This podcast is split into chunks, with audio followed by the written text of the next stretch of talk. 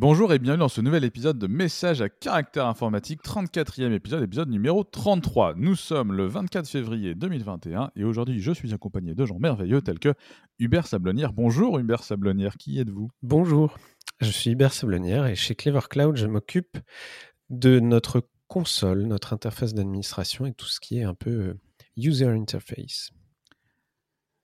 Je suis aussi accompagné de Victor Balu. Bonjour Victor Balu, qui êtes-vous? Bonjour, j'apparais. et euh, bah, je suis Victor euh, Balu et euh, chez Clever Cloud, je m'occupe de tout ce qui concerne un peu la data et l'intelligence artificielle. Et je suis aussi accompagné de François Demier. Bonjour François Demier, qui êtes-vous? Bonjour. Alors moi je suis François Demier et je dessine des, des, petits carrés, des petits ronds et des flèches à la maïf et je mets des ombres dessous pour que ça soit des, ça fasse des beaux slides. C'est une des meilleures intros euh, qu'on ait faites. C'est clair. Euh, est-ce que tu veux nous parler un peu plus de ton job euh, Parce que bon, on est là pour ça, ou est-ce que tu t'en fous et on enchaîne? Ouais, non, non, on peut parler un peu plus. Donc, du coup, nous, moi, je, je, suis client un peu Clever de par mon boulot. Je suis, je suis pas chez Clever, mais on utilise beaucoup Clever sur ce qu'on fait à la Maïf. je bosse aussi sur tout ce qui est rénovation de, de, de l'espace perso mobile Maïf pour bientôt. Euh, du coup, on a aussi, j'ai contribué pas mal à tout ce qui est la, l'initiative open source à la Maïf, c'est-à-dire de cette espèce de, de, changement de mindset où la DSI peut devenir euh, éditeur de ses propres logiciels et pourquoi pas du coup les ouvrir pour que d'autres les utilisent. Euh, c'était un, un, truc un peu innovant il y a 3-4 ans quand on s'est lancé. Maintenant, on se rend compte que beaucoup de boîtes euh, euh essaye de, de, de, de s'orienter vers ça euh, pour, tout, pour, toutes les vertus que ça apporte dans, dans le processus de création et, et, de développement. Mais du coup, je pense que quand on a commencé en 2016, on était un peu, euh, un peu en avance sur les autres. Euh, et du coup, ça nous a permis de faire pas mal de, choses dont on va parler un peu aujourd'hui, notamment Autoroshi, Chapache, Mélusine, tous ces trucs-là. Et un petit jeu de cartes derrière lequel tu étais planqué tout à l'heure. Ah, c'était pas le jeu de cartes, c'est un sachet de thé, vois-tu. ah. Et, le jeu de cartes, malheureusement, le jeu de cartes, j'en ai pas sous les mains, mais euh, sous la main, mais euh, on pourra euh, le mettre en lien dans, dans le truc. C'est c'est Maïf GitHub.io, allez voir sur le, le github.com/slash Maïf. Sinon, vous avez un petit jeu de cartes de tous les principes qu'on essaye de mettre en œuvre dans nos, dans nos initiatives numériques. Et il y a plein de catégories. Il y a la, la, place de l'humain dans le truc, mais il y a aussi les, les choix techniques, les, tout, tout, ce qu'il faut essayer de mettre en œuvre quand on commence quelque chose de nouveau qui, qui doit être moderne et, et, orienté sur le, sur le multicanal et, et le numérique. C'est euh, votre stock de thé que vous vouliez filer en conférence cette année. Ouais, c'est ça. Du coup, non. Du coup, du coup bah, j'en ai un stock chez moi. ça fait un an que je bois du thé maïf, tu sais.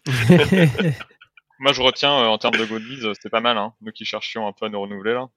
Ben, je t'avoue que nous, la, la, la, dernière politique, c'est qu'on fait, on fera plus du tout jamais de goodies en termes de, surtout pas de goodies plastiques et trucs comme ça. Ouais. On va, enfin, c'est une vraie direction, mais c'est un choix au niveau entreprise, pas au niveau euh, juste nous sur le sur les salons, les salons informatiques.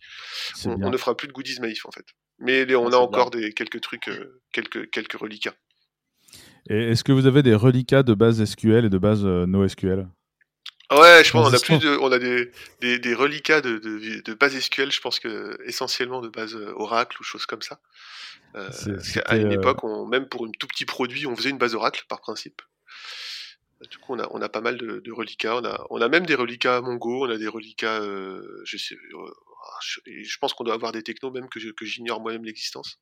Ouais, ce qui m'intéresse, c'est le reliquat Mongo, puisque tu nous proposes un lien magnifique de The Olog Onion, Ouais, alors du coup, c'est, c'est, euh, j'ai vu ce lien sur Twitter par euh, alors Cowboy Caramel. moi, je connais pas. Je crois que c'est un, une connaissance de Quentin, il me semble. Frédéric Alix. Ouais, ouais, je le connais pas, voilà, en tant que tel, mais le, ce, ce, ce, ce lien m'a beaucoup fait rire. C'est l'histoire d'un. Alors, c'est un espèce de Gorafi de l'informatique, le site. Ouais. Et là, c'est l'histoire d'un gars qui est en dépression et qui s'est euh, qui s'est noyé dans l'alcool en fait parce qu'il a découvert que toutes les complexités qu'il avait à gérer des, des bases NoSQL depuis 10 ans avec un cluster Mongo improbable, eh ben en fait, il, il avait juste à acheter une une base Postgre pour 5 balles le, par mois, et puis il aurait pu faire tout ça et ça aurait marché. Quoi. Donc je trouve ça assez drôle de le, lire. Ouais, je suis d'accord, l'article est bien rédigé, puis ça, ça, ça montre ouais. bien le, le danger du silver bullet et, jusqu'où ça peut entraîner des communautés et des gens euh, quand tu as un outil pas adapté qui monte en hype et ensuite on y va et en fait. C'est ça. Et du coup, on, pense qu'on peut tout faire dans Mongo alors que c'est Mongo marche pour un besoin précis, mais la plupart des choses ça marche dans un Postgre quoi et ça marche mieux. Ouais, faut, faut, faut, rendons à César ce qui, ce qui appartient à César. Postgre ne supportait pas JSON B quand Mongo est, parti. Hein. donc évidemment, c'est arrivé plus tard.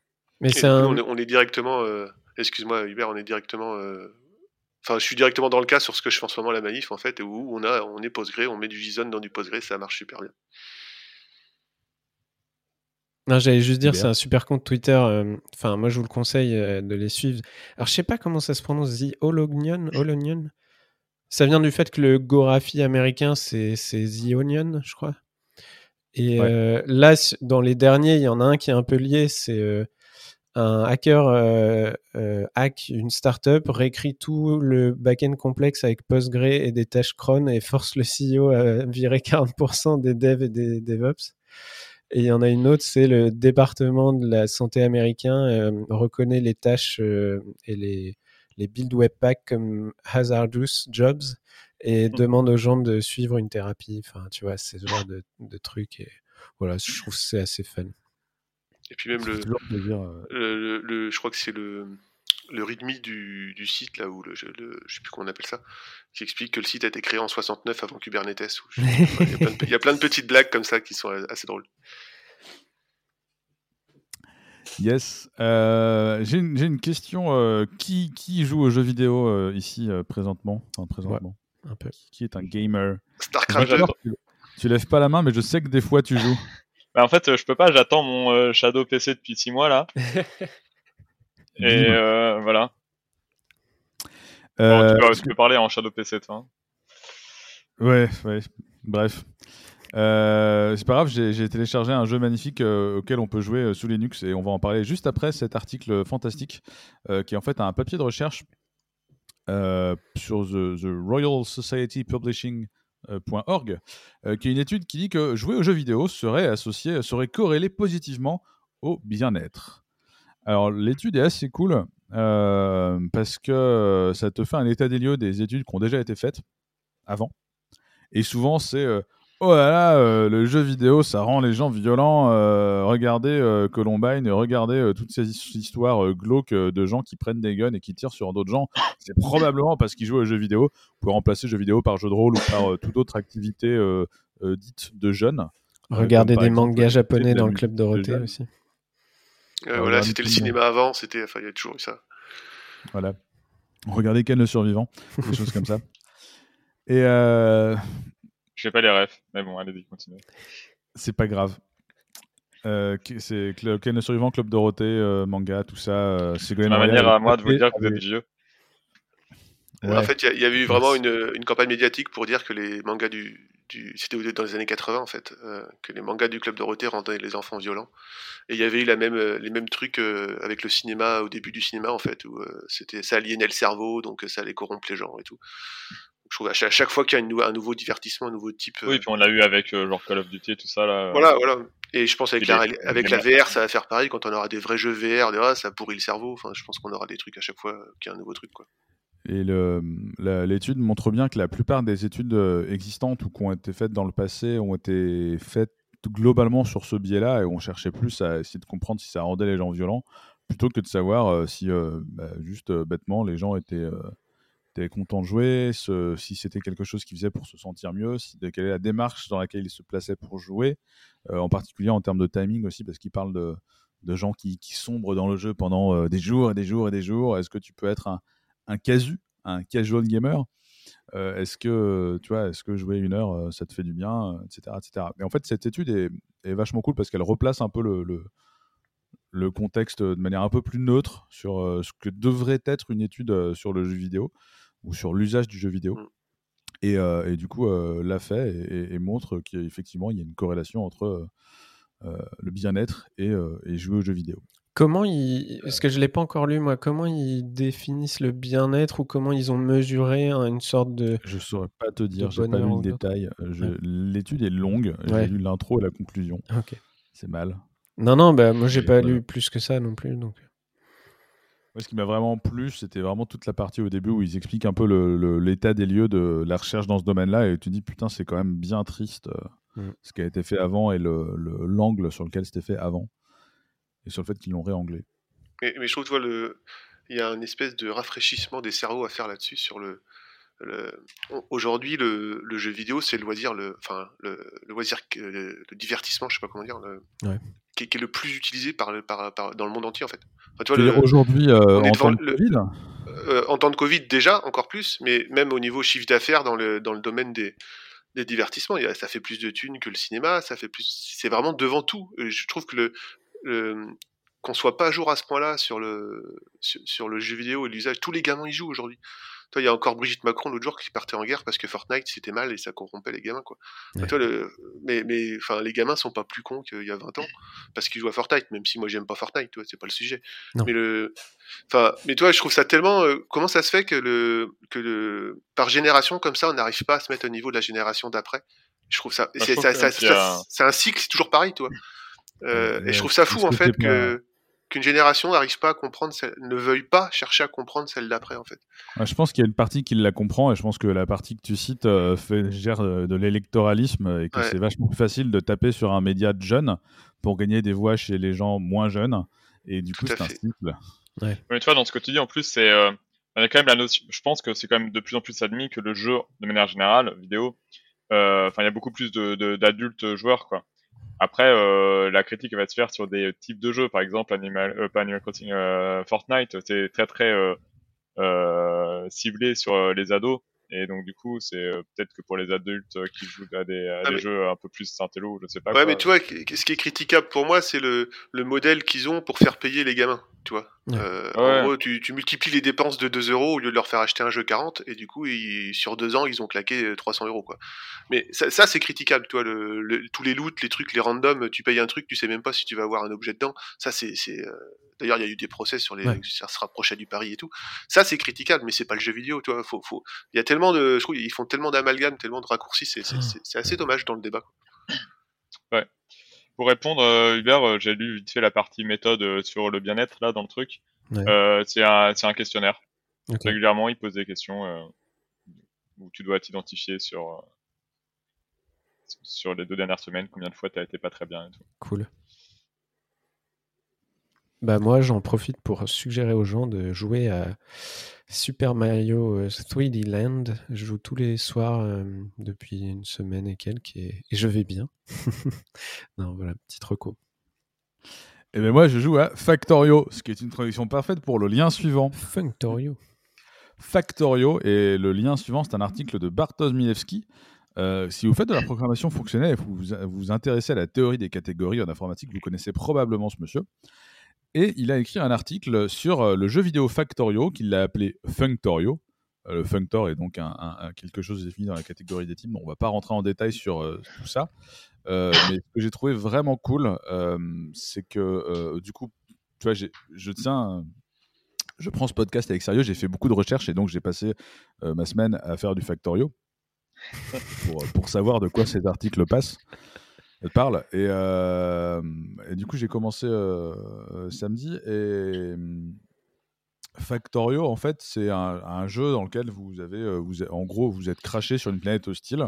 Vous voulez repartir. Et il faut vous refaire un vaisseau from scratch. Enfin, from scratch avec ce qui, les ressources qui traînent sur la planète. Et donc, vous allez vous retrouver à, additionner euh, des ressources qui vont euh, euh, créer un objet et puis vous allez, grâce à ces objets, les réadditionner pour créer d'autres objets. Et donc, du coup, vous avez des fonctions qui prennent des trucs en entrée et qui sortent des choses. Et puis, du coup, vous pouvez faire de la composition de fonctions parce que, du coup, les objets que vous avez eus en sortie de votre fonction, vous pouvez les réutiliser dans d'autres fonctions. Donc là, on peut parler de composition de fonctions. Et il y a plein d'autres euh, choses intéressantes, euh, notamment euh, il y a des tapis roulants pour acheminer les choses, donc ça peut être vu comme des, comme, des opérateurs. c'est très bien expliqué par Bartosz Milewski. Donc si vous voulez une, une, intro à la programmation fonctionnelle, entre guillemets, pragmatique, jouez à Factorio et ensuite allez lire l'article. La démo est sympa, il y a quelques 4-5 heures de jeu sur cette démo.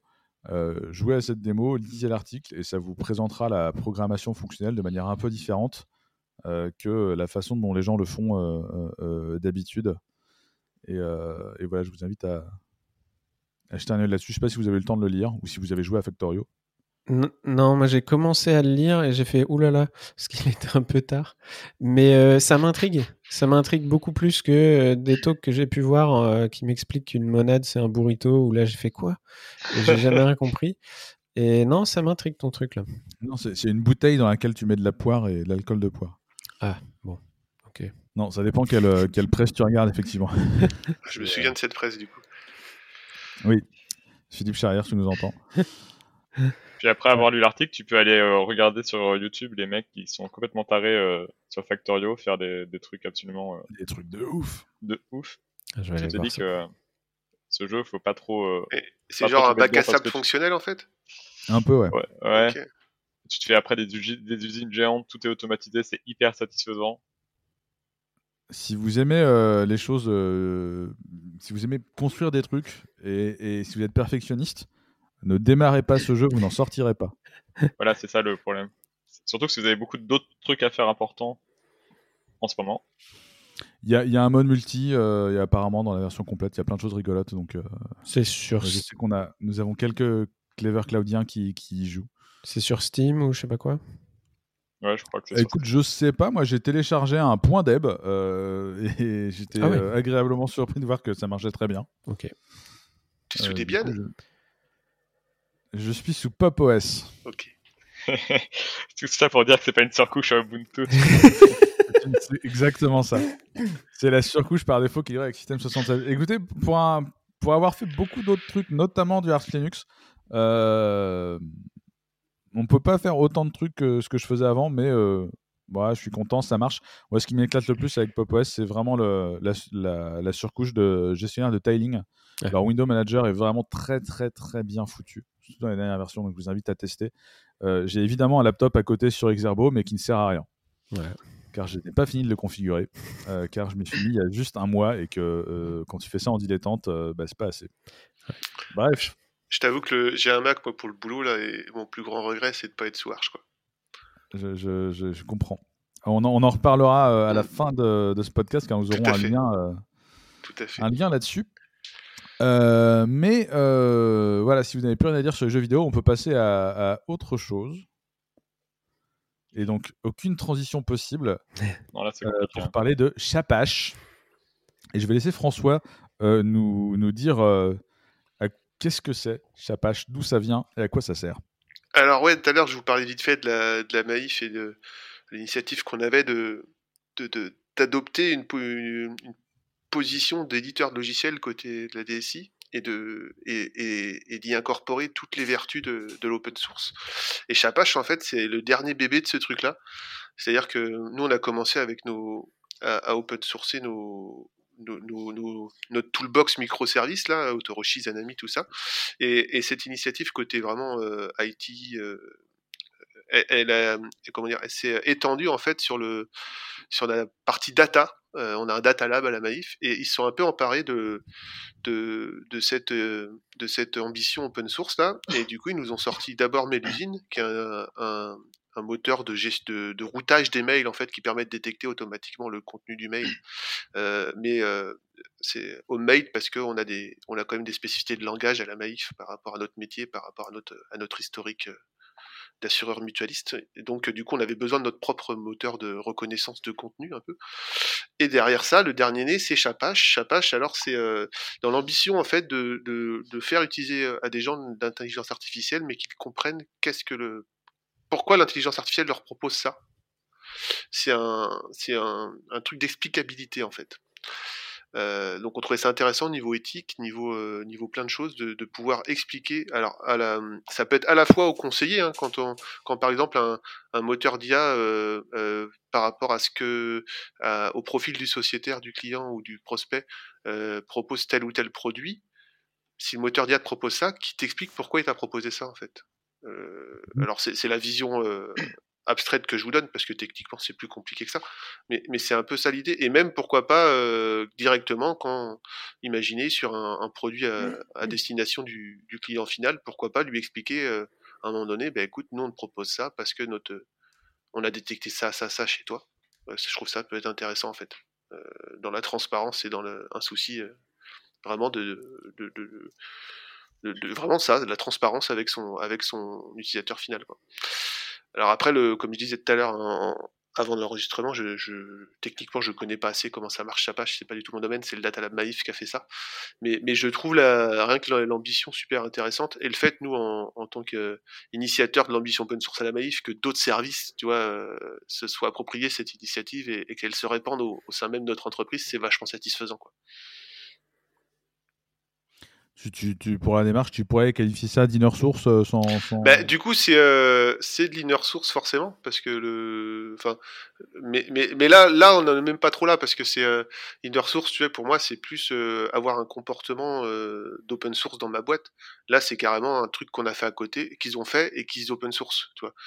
Ouais, vous avez été plus loin que. Voilà. Bah, le... Après, le... à côté de ça, une, autre conséquence de cette ambition open source et, de cette, espèce de pivot au niveau de DSI, de se comporter comme éditeur logiciel et tout, c'est qu'à l'intérieur même de, l'entreprise, on a de l'inner sourcing qui, est venu naturellement. On n'a pas besoin de.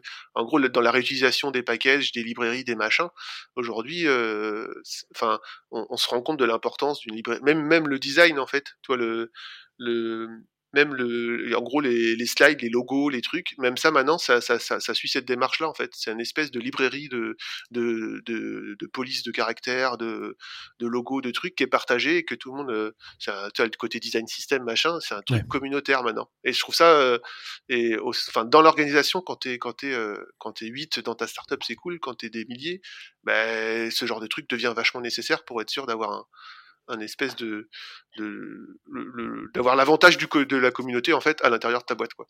Et le et nous ouais maintenant il y a même des librairies de composants et tout qui qui commencent ça paraît évident en fait quand on fait des applications toi à destination d'un gestionnaire Maïf qu'on utilise les mêmes librairies de composants pour le front, ça paraît évident. Mais en soi, c'est pas si simple que ça à mettre en place quand c'est des équipes totalement, euh, totalement euh, isolées en fait, qui bossent sur chacun des, des, briques. Donc du coup, là, ça se met en place et c'est, je pense que ça, le fait, euh, tout, quand je parle des vertus d'open source, c'est vraiment ça en fait. Et, euh, à la fois pour euh, s'ouvrir aux autres, mais à la fois pour s'ouvrir entre nous. Et du coup, c'est euh, alors je me suis écarté de Chapache hein, complètement, mais le. Mais, euh... pas tant que ça, hein, parce que moi, ce que j'avais bien aimé dans le sujet, je vais essayer de rattraper du coup, mais ce que j'avais bien aimé dans le sujet, ce que j'ai regardé du coup votre meetup où vous présentiez votre le produit là, et c'est justement, enfin moi, ce que j'ai trouvé très très original au-delà du de l'aspect technique et et de de, de, des problèmes que ça veut résoudre euh, dans, en explicabilité, c'est la volonté justement de rendre euh, de rendre cette euh, l'outil accessible non pas juste aux data scientists ou ou aux data analysts, enfin ceux qui gèrent la, la donnée, mais aussi sur, tout le, long de la chaîne de valorisation de la mmh. donnée, à la fois du, les mecs qui vont explorer la donnée, créer des modèles et tout en machine learning, aussi bien au, alors peut-être pas le conseiller, mais en tout cas le plus près du métier possible, qui va vraiment euh, avoir une, une la possibilité de comprendre, euh, enfin au moins d'avoir une première approximation du, de, de, du, du, résultat, quoi, de la compréhension du résultat. Et cette volonté de transparence, au-delà même d'une volonté d'être auditable euh, en interne pour les ingénieurs du, qui sont dans le bac, là, euh, je trouve que ça, je trouve que c'est mm. vachement intéressant parce que du coup, euh, ça, il y a plus d'engagement dans le produit, quoi. Ça ouais, puis c'est vraiment le, je trouve le, le côté cool, c'est de d'impliquer autant le, le, mec qui utilise ça au final en fait que celui qui a développé. Toi, le, au final, tu le fait de lui expliquer pourquoi on lui dit ça, ben, comme tu dis, je pense qu'il y a plus d'engagement au final et peut-être que et peut-être que le là, où le, la proposition commerciale dans un échange face à face, je pense c'est jamais marrant toi de, dire quand ils ont des objectifs les gens faut pas se voler la face et, on, va leur for on leur dit ben tiens faut que tu vendes du contrat VAM ou du enfin du contrat voiture ou du contrat euh, maison machin et, arriver à quelqu'un que faire un rebond commercial sur quelqu'un qui a une situation de sinistre ou quoi ça peut être compliqué. Mais si euh, on arrive à l'expliquer ben tiens on propose ça parce que euh, parce que il y a ça et que ça, ça, peut être aussi un service pour l'utilisateur et pas seulement un, juste un rebond commercial bourrin tu vois ça peut, on a aussi des outils comme ça, euh, en fait, qui permettent de, trouver, cette, enfin, je trouve que ça te donne les billes pour aborder le sujet commercial qui est pas forcément facile à aborder, en fait. Juste par, en étant transparent.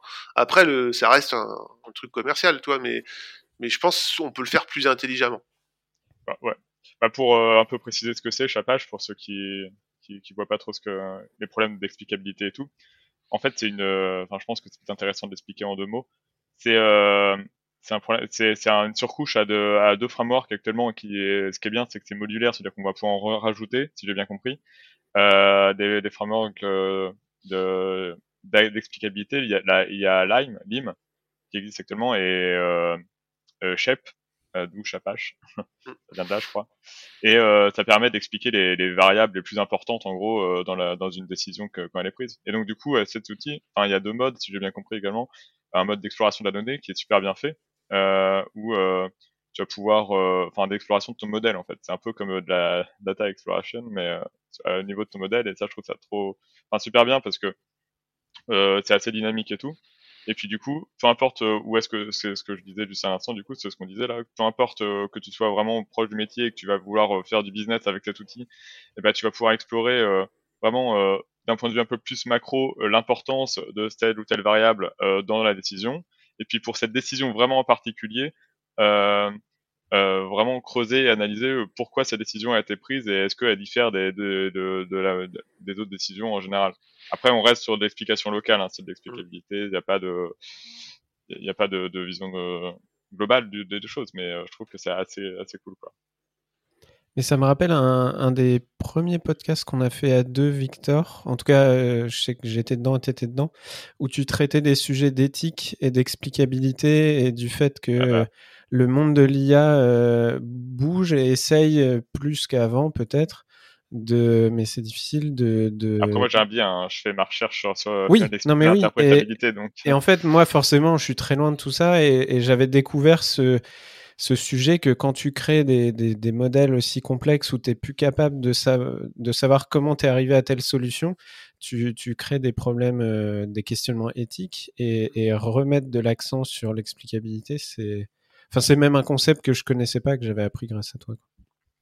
Puis c'est amusant parce que c'est un truc qui est. Qui est... C'est une question qui s'adresse à tout le monde. Ouais. ouais. Bah, tu vas voir, euh, là j'avais pas mal euh, parlé encore d'éthique pour rester dans le sujet de, de Chapache et tout ça parce qu'il y a eu pas mal d'actualités actuellement et enfin récemment. Et puis euh, je trouve que, enfin, contrairement à, justement au dernier podcast où je trouvais qu'il y avait peut-être un peu les acteurs politiques qui, euh, qui s'appropriaient les, les, sujets, maintenant même les entreprises, enfin, ça s'emparent du sujet pour des raisons. Euh, enfin, quand on voit de la manif qui, euh, qui, qui s'empare du sujet, pour on voit le, enfin, c'est pas que des questions juridiques en fait, c'est une, une, une, une, question d'engagement euh, euh, de, alors maintenant on dit collaborateur pour rester corporate, mais euh, enfin de, de, de, ses collègues quoi dans, dans, le produit que tu fais pour qu'il soit vraiment utilisé. Euh, de la compréhension aussi de, de, redonner du sens à ce que tu fais. Tu n'es pas là euh, juste pour euh, faire des chiffres et, et enfin tu dois faire ton rapporter de l'argent hein, comme on, le disait tout à l'heure, mais mais l'algorithme il te dit pas juste comment valoriser le, le revenu de la, la, Maïf ou de Clever Cloud ou n'importe quoi. Il est aussi là pour t'expliquer pourquoi euh, cette décision est pertinente à ce moment-là. Quoi. Et puis, comme tu parles d'engagement, de toute façon, c'est une question de comprendre ce qu'on fait, du sens qu'on donne au truc. Si tu dois proposer un, un, objet commercial, peu importe ça soit de l'assurance comme Maïf ou quoi, mais si tu es dans, une, dans un échange avec un, client et que tu dois proposer quelque chose, d'essayer de lui vendre quelque chose, si tu comprends pas pourquoi, si tu comprends pas. Enfin, toi, au final, tu mets pas de conviction, quoi. Ou, alors tu es, le roi des commerciaux à la valise, tu vois, et tu es Jean-Claude Convenant, quoi. Mais tu vois, mais si le. Si, euh, enfin, je trouve que plus tu donnes les, billes de pourquoi tu veux conseiller ça, plus, plus tu, tu mets en, en, en, en, aisance la personne qui doit vendre le truc. Parce que c'est pas des, c'est pas forcément des vendeurs à la base, en fait. Enfin, toi, c'est pas des gens qui sortent d'école de commerce ou quoi que ce soit. C'est des, c'est des conseillers d'assurance. Mais on leur demande de vendre. Ce qui est compréhensible possible. Enfin... L'explicabilité, c'est pas juste un souci d'éthique, c'est aussi un souci métier en l'occurrence. Ouais. Et, et, et pour le coup, je parle d'assurance là, mais je pense que c'est comme tu dis, ça peut toucher plein de trucs. Et même, ah, même nous, au niveau informatique, des fois, enfin, toi, le, je pense. C'est l'intérêt de moi, c'est ça que j'aime bien dans Chapache, hein, c'est que c'est open source et en fait, mm. on y branche n'importe quel modèle. Enfin, actuellement, il n'y a que des euh, euh, les modèles. Euh, alors, je crois que c'est sur du texte, je me rappelle plus exactement très bien, mais il y a, y a là, vous êtes en train de bosser euh, sur euh, d'autres euh, sources de données en entrée. Mm. Et puis, et puis surtout, c'est open source, donc on peut en, faire ce qu'on veut. Hein. Donc, et c'est tout l'intérêt, tu vois. Le... C'est aujourd'hui le ce qu'on a le plus de mal, c'est l'étape d'après, c'est ça. C'est, euh, on sait qu'on a des gens qui utilisent ce qu'on fait en open source. Par contre, on n'a pas encore eu de vraiment contribution majeure sur nos sur nos produits depuis l'extérieur en fait. Toi, le, on a, c'est, c'est moi à mon sens, c'est l'étape d'après qui nous manque pour valider totalement notre ce qu'on ce qu'on fait depuis 3-4 ans. C'est ça, c'est d'avoir vraiment un, un, un partenaire, j'ai envie de dire, même si c'est pas un partenaire euh, financier ou quoi, c'est juste un quelqu'un qui contribue de manière majeure. On a des contributions, toi, mais des, pas pas de ah j'ai apporté une feature vraiment majeure sur mon truc par par par l'extérieur, tu vois. Aujourd'hui, c'est quand même nous qui faisons vivre les produits, c'est pas encore des trucs. Euh... Mais quand il faut toujours une fondation ou un truc derrière un produit de toute façon. Mais, euh... mais, mais on. Enfin, je pense qu'on aura vraiment une grosse satisfaction quand on aura une contribution euh, conséquente. Et là, on en parlait. Enfin, je me rappelle qu'on avait déjà eu ces discussions un peu avec euh, Quentin, peut-être dans un précédent podcast où il expliquait que justement c'est aussi des, problématiques actuellement sur le marché où il y avait beaucoup d'entreprises qui euh, utilisaient des outils open source et tout, mais que, qui rechignaient à investir du temps homme et euh, financier au maintien et à l'évolution du produit. Et au bout d'un moment, il faut juste euh, accepter euh, pour, pour les boîtes de dire, mais ça, ça nous sert, c'est core business pour nous à certains moments. Euh, on fait de la thune avec. Faut il faut qu'on accepte de dédier du temps. nous, par exemple, on, met, on, on, publie des trucs sur GitHub, on participe à des projets, à plus tard. Tu vois, nous, du coup, le, ça fait partie de la stratégie. on a on a un responsable stratégie open source à la Maïf, Chris, et du coup, c'est vraiment un truc sur lequel il insiste, c'est euh, de donner aussi du temps à un développeur ou même euh, pas forcément un développeur, un expert technique, soit un expert. Euh, typiquement là, on a on a une contribution de la Maïf à, Kafka, Kafdrop. Je sais pas si vous voyez ce que c'est. C'est une interface pour lire ce qui se passe dans un Kafka. Enfin bref. Et du coup, le, on insiste pour que c'est pas que faire nos propres logiciels. Par, la stratégie open source, c'est aussi contribuer à ce qui existe et aussi, enfin euh, qu'un collaborateur Maïf euh, qui, veut contribuer à un truc parce qu'on l'utilise, parce qu'il a, une, il a une évolution à porter qui sert la Maïf, eh ben qu'il ait le temps de bien le faire pour pouvoir le pousser au projet mère en fait.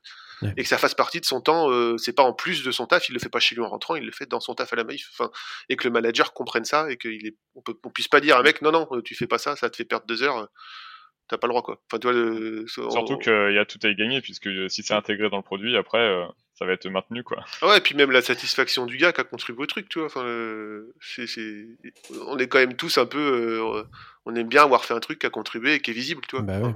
je pense que. Ouais, c'est clair. Au niveau de reconnaissance perso, c'est quand même cool de laisser à la personne le temps de.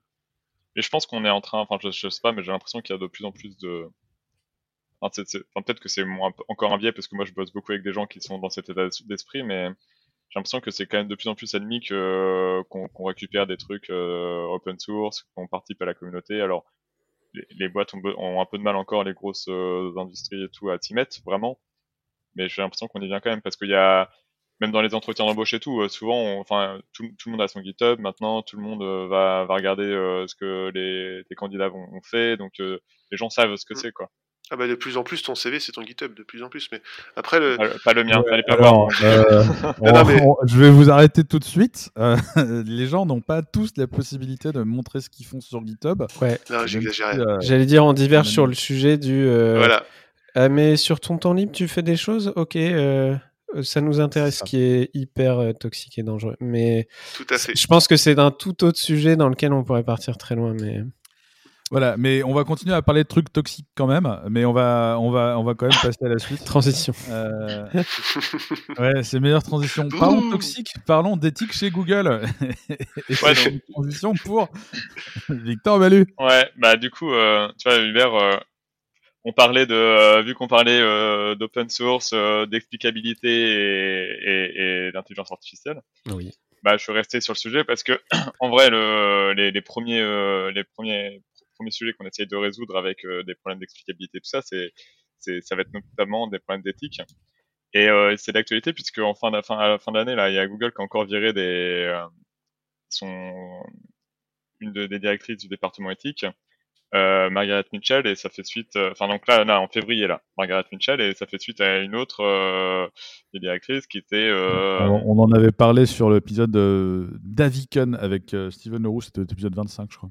Voilà. Et euh, ça, c'était en décembre, donc c'était Timmy Grabou, euh, pardon. Et, euh, et euh, donc voilà. Et en fait, ça pose beaucoup de questions au-delà du fait que Google, euh, euh, virer des gens comme ça et euh, c'est plutôt le, le, positionnement de l'industrie et de grosses de grosses euh, boîtes qui ont autant de données comme Google là. Euh, euh, qu'est-ce qu'ils font avec nos données et comment ils, se placent là-dessus. Et en fait, quand donc là dans le lien que, j'ai mis, euh, ils montrent que une des raisons pour lesquelles euh, ils auraient été virés, c'est euh, leur participation à des articles sur euh, des sur la mise en, en évidence de, de, problèmes de biais, de genre, de tout ça dans. dans ouais, t'es en train de dire que Google a viré des méchants islamo-gauchistes de, de, de chez eux.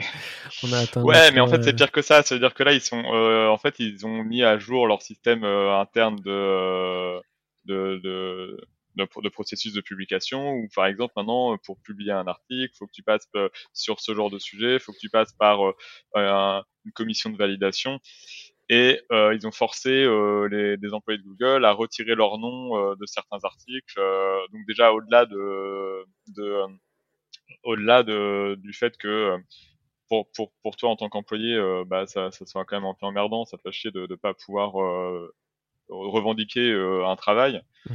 Euh, c'est euh, ça, ça, ça, pose quand même des questions sur euh, l'attitude que prend une grosse boîte comme Google, qui est quand même assez hégémonique sur le domaine, face à ces questionnements en fait sur la donnée, comment on se passe sur les données. un peu sensibles, notamment que, notamment parce que de plus en plus là, il y a une sorte de course à l'échalote sur la taille des modèles entre mmh. GPT-3 qui est sorti par par OpenAI OpenAI, euh, BERT par Google ou tout, et tout ça. Et euh, là, ils ont publié un article. Euh, Google, là, ils ont, je, vais mettre le lien quelque part où ils, ils, montrent qu'ils ont, qu'ils, ont atteint des, des, tailles de modèles avec plusieurs milliards d'entrées, enfin des trucs qui sont hyper gros, et c'est seulement la partie immergée qu'ils ont bien voulu ouvrir et expliquer vaguement techniquement. Les employés de Google expliquent qu'à l'intérieur c'est beaucoup plus gros. Et en fait, un des articles sur lequel travaillait euh, la Margaret, déjà? Margaret, hein, c'est euh, justement un article où il expliquait que euh, à, trop, à toujours vous fallait se méfier des, des, des, des modèles euh, super gros où on n'avait plus la main sur euh, le biais qui était de plus en plus difficile à mesurer, sur la qualité même des données, parce qu'en fait finalement on pense que par une sorte de loi des grands nombres on va foutre le plus de trucs, même si c'est crade on s'en fout, ça va se lisser. Etc. Et, et, surtout, c'est plus du tout auditable, d'autant plus que c'est des algos qui sont du coup euh, protégés par le secret industriel ou des choses comme ça pour la majorité, donc on ne sait pas vraiment ce qui s'y passe, ils sont pas auditables, etc., etc. Donc, euh, et en fait, il y a vraiment toute une une dynamique de d'explicabilité ou voire d'interprétabilité des algorithmes euh, qui, qui, qui, qui, vient aussi de qui est en réaction à tout ce tout, toute cette cette course qu'il y a entre les grands acteurs sur faire des modèles obscurs mais au moins qui sont dits efficaces. Et euh, dans du coup, euh, d'ailleurs, ça fait lien avec un autre article que j'ai mis ou euh, de de Reuters, je crois, ou non, pas de Reuters, de de, de tu parles de celui de Technology Review ou de celui de Medium? Euh, Non, de, de, Forbes. Un autre article de Forbes, je crois, où ils expliquent que euh, euh, des grosses boîtes comme IBM et tout ont, ont dû euh, renoncer à certains modèles parce que notamment la, la, la on l'a vu, on, a, je crois qu'on avait parlé la dernière fois euh, sur des, des ouais, sur, sur de reconnaissance d'image, tout ça. ouais. ouais. Notamment parce que ils avaient plus la main sur le modèle et puis ils n'arrivaient plus à gérer les biais. Voilà. Donc ça c'est euh, c'est quand même un, une grosse question, un gros une grosse question. J'ai mis un lien euh, de d'une vidéo de Science for All pour ceux qui connaissent euh, où il résume un peu toutes les toutes les toutes les questions en 7 minutes. Donc ça, si vous avez la flemme de lire les articles, c'est super. sur sur sur sur ce qui se passe chez Google et les questions que ça soulève. Quoi. Et voilà. Notamment si on, on, commence à y avoir de la censure sur les articles de publication et voilà. Il y a quand même eu un syndicat qui s'est créé fin janvier chez Google euh, Après 22 euh, ans d'existence Google, c'est ça hein? Ouais, un truc comme ça, 94 C'est un, mouvement que tu commences à voir dans plusieurs pays, euh, le, syndicalisme dans la tech. Euh, 98 Google, je sais plus. Je crois que c'est ça. As On est la tech en France, et puis tu as, ben, as, un mouvement. Alors, J'ai probablement un billet sur mon Twitter aussi, mais tu commences à avoir des gens qui s'indiquent aux US pas mal dans les boîtes tech. C'est la nouvelle industrie, hein, de toute façon. Victor, quand tu dis publication, tu parles bien de publication euh, de scientifique, de recherche dans des revues euh, indépendantes ouais. avec des. Ouais, ouais, à relecture et tout. Et pourtant, euh, Google, ils ont publié des gros trucs. Hein, c'est eux qui ont fait le Word2Vec, c'est eux qui ont, fait énorme, qu'on fait BERT, qui ont fait des, des, des, des, trucs qui ont énormément fait avancer la, la, la recherche. Et ils avaient une politique d'éthique qui était assez développée euh, jusqu'à présent, et ils continuent à avoir ce discours. Hein. C'est vraiment, euh, là, c'est expliqué dans euh, l'article de, de, Forge, Forbes toujours, je crois, où ils, revendiquent toujours le CIO et ou, même le, chef de la data, la recherche en data, il continue à revendiquer le fait qu'il y a de la liberté, que les questions éthiques sont majeures chez Google et tout. Mais en face de ça, ils virent, ils empêchent les, des employés euh, de publier sur, sur ce. Sur... Ils ont listé hein, les sujets. Hein. Euh, sentiment, euh, euh, analyse des sentiments, euh, catégorisation de race, genre, politique affiliation, enfin affiliation politique, c'est l'anglais, et etc. Donc donc voilà, je, pose, je pense que ça pose question. Et, euh, et puis, euh, en fait, cet article, voilà, j'ai retrouvé l'article qui, qui, a été censuré. C'est un article où il montrait. Euh, euh il a, il j'ai mis le lien où en fait, euh, l'article qui a été euh, qui a été censuré par, euh, qui voulait être, qui a conduit à la au, ah ouais, au, départ de ouais, licenciement de Tim, de de, de, de, de Timit de Timit en décembre c'est un article où il mettait en évidence les problèmes environnementaux, les coûts, les problèmes d'auditabilité, euh, le problème de la signification aussi qui est donné euh, euh, au, résultat des modèles et tout. Donc c'est quand même des vraies questions qui peuvent se poser. Par exemple, quand tu fais euh, des voitures autonomes ou des choses comme ça, le problème de l'auditabilité ou de, ou de la décision du modèle, elle est quand même assez il est quand même assez sensible. Si tu, si tu caches tout sous, sous le tapis au profit de la performance, moi, je trouve que ça pose un peu question. D'autant plus qu'il y a plein plein de chercheurs qui, euh, en interprétabilité justement, euh, qui, euh, qui montrent au fur et à mesure qu'on arrive à atteindre des niveaux de performance de plus en plus similaires et, euh, à ceux de, de, d'algo euh, non, non interprétables actuellement. Maintenant. Donc c'est même plus un argument de la performance, il est de moins en moins présent en fait. Ouais. Voilà. Est-ce que j'ai oublié des trucs? C'est triste parce qu'au final, la seule chose qu'on attend de Google, c'est qu'il refasse Google Reader, Inbox et Google Play Music. On n'a pas besoin de ces trucs. En vrai, moi, je suis sur euh, YouTube Music en ce moment et c'est pas si mal. Hein. Franchement, ça s'est amélioré par rapport. Enfin voilà. Je vous arrête tout de euh, suite avant qu'on dérive euh, sur encore sur d'autres trucs.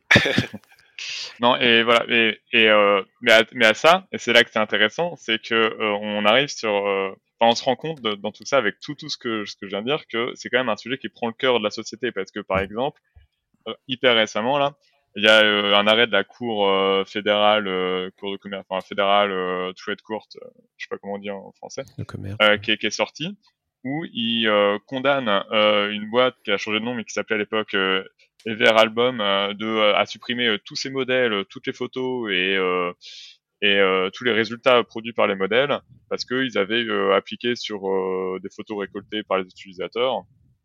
le, les, le, les, les, enfin, ils avaient analysé les photos avec des algos sans prévenir les utilisateurs. Quoi. Donc il y a ça. Et pourtant, en face de ça, sous prétexte de la crise sanitaire, donc il y a encore un article là-dessus, T'as euh, la Californie qui vient d'autoriser euh, l'usage euh, d'un algo qui va comparer ta tête que tu prends en selfie avec les photos de tes cartes d'identité et tout ça pour être sûr que c'est bien toi et éviter les fraudes aux aides. Ce qui pose quand même question. Enfin après ça dépend. Et en fait sous prétexte sanitaire comme ça par exemple ils sont ils rentrent dans ce genre de jeu là donc voilà. Ouais. Donc ça, tu vois c'est et, autre preuve que c'est quand même vraiment au cœur de, des enjeux actuels mm. et que toutes ces questions, c'est pour ça que je comprends pas en fait hyper bien le, le positionnement de Google parce que j'ai l'impression qu'il y a une tendance des boîtes de, à très sociabiliser euh, et, et euh, en fait je trouve qu'ils jouent un peu mal là-dessus Google parce que euh, finalement en phase 2 ils ont des États qui prennent conscience euh, des, des, enjeux et tout, qui vont avoir euh, de plus en plus ils ont une pression publique du, pour réguler les trucs Et euh, par exemple, tu as le Forum économique mondial qui vient de faire tout un article où ils, expliquent que oui, en fait, c'est hyper important de s'intéresser à la question parce qu'il faut pas laisser les États décider sans que nous on puisse. Enfin, voilà, ils veulent faire un peu du lobbying en disant euh, euh, que les, les, c'est aussi un enjeu business d'être capable de, de, faire comprendre, disons, aux décideurs, aux politiciens et tout, euh, bah, euh, ce qui se cache derrière juste, euh, enfin comment ça marche quoi. Faut qu'il n'y ait pas des, des, des, des, lois qui tombent, qui tombent sans, qu'il y ait de compréhension de ce que c'est un algorithme et tout ça. Donc c'est et qui disent que pour eux que c'est un enjeu business et et ça, il faut pas laisser et voilà. Et en fait c'était pas Forbes, c'est Fortunes. Euh, voilà. Fortune.com. Voilà. Et euh, quoi d'autre?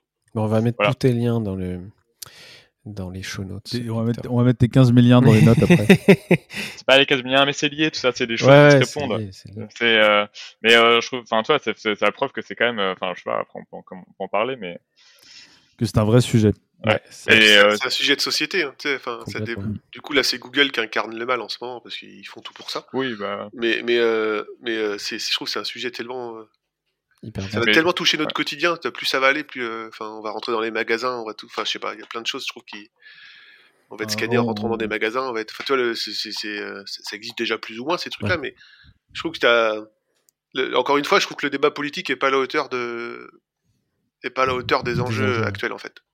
Enfin, je trouve. C'est ce qu'il disait un peu dans. ce sujet en particulier, tu veux dire, ou en général? Bah, Sur plein de sujets, dont celui-là. Tu vois, enfin, la technologie va plus vite que la, que, que, que, la, que la politique, quoi. Et en plus, quand on fait, on dit que le débat c'est, enfin, on va pas rentrer là-dessus. J'allais rebondir sur ton islamo-gauchisme, mais, euh, mais, euh, enfin, toi, je trouve que le, même, même sur ces questions-là, quand on entend des politiciens parler Haïti, euh, c'est des enjeux Haïti, tu vois, techniques, technologiques, et c'est, on est à des années-lumière de, des vrais débats, des, enfin, des vraies questions importantes à se poser. Et, et il, t'amène des, des couches de noir et de d'obscurité, en fait, sur un truc qui devrait être clarifié aux gens et expliqué. Enfin, c'est bah, c'est ce que c'est ce que je trouvais intéressant dans l'article. Mm. Moi, j'ai mis l'article de Fortune là-dessus parce que justement, c'est des mecs. Enfin, tu sais, c'est un peu orienté quand même euh, entreprise, business. Euh, c'est pas euh, hyper. enfin, tu vois, c'est quand même le business ce, ce, ce, ce journal.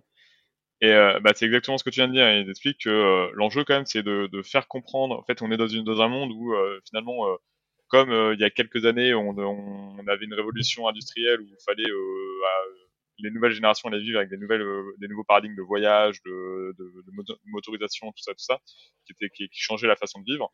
Là, on allait à vivre avec un paradigme, euh, des nouveaux paradigmes d'intelligence artificielle et tout, qu'il fallait, euh, qu'il y avait deux enjeux, de, de manières de, de, réagir à ça.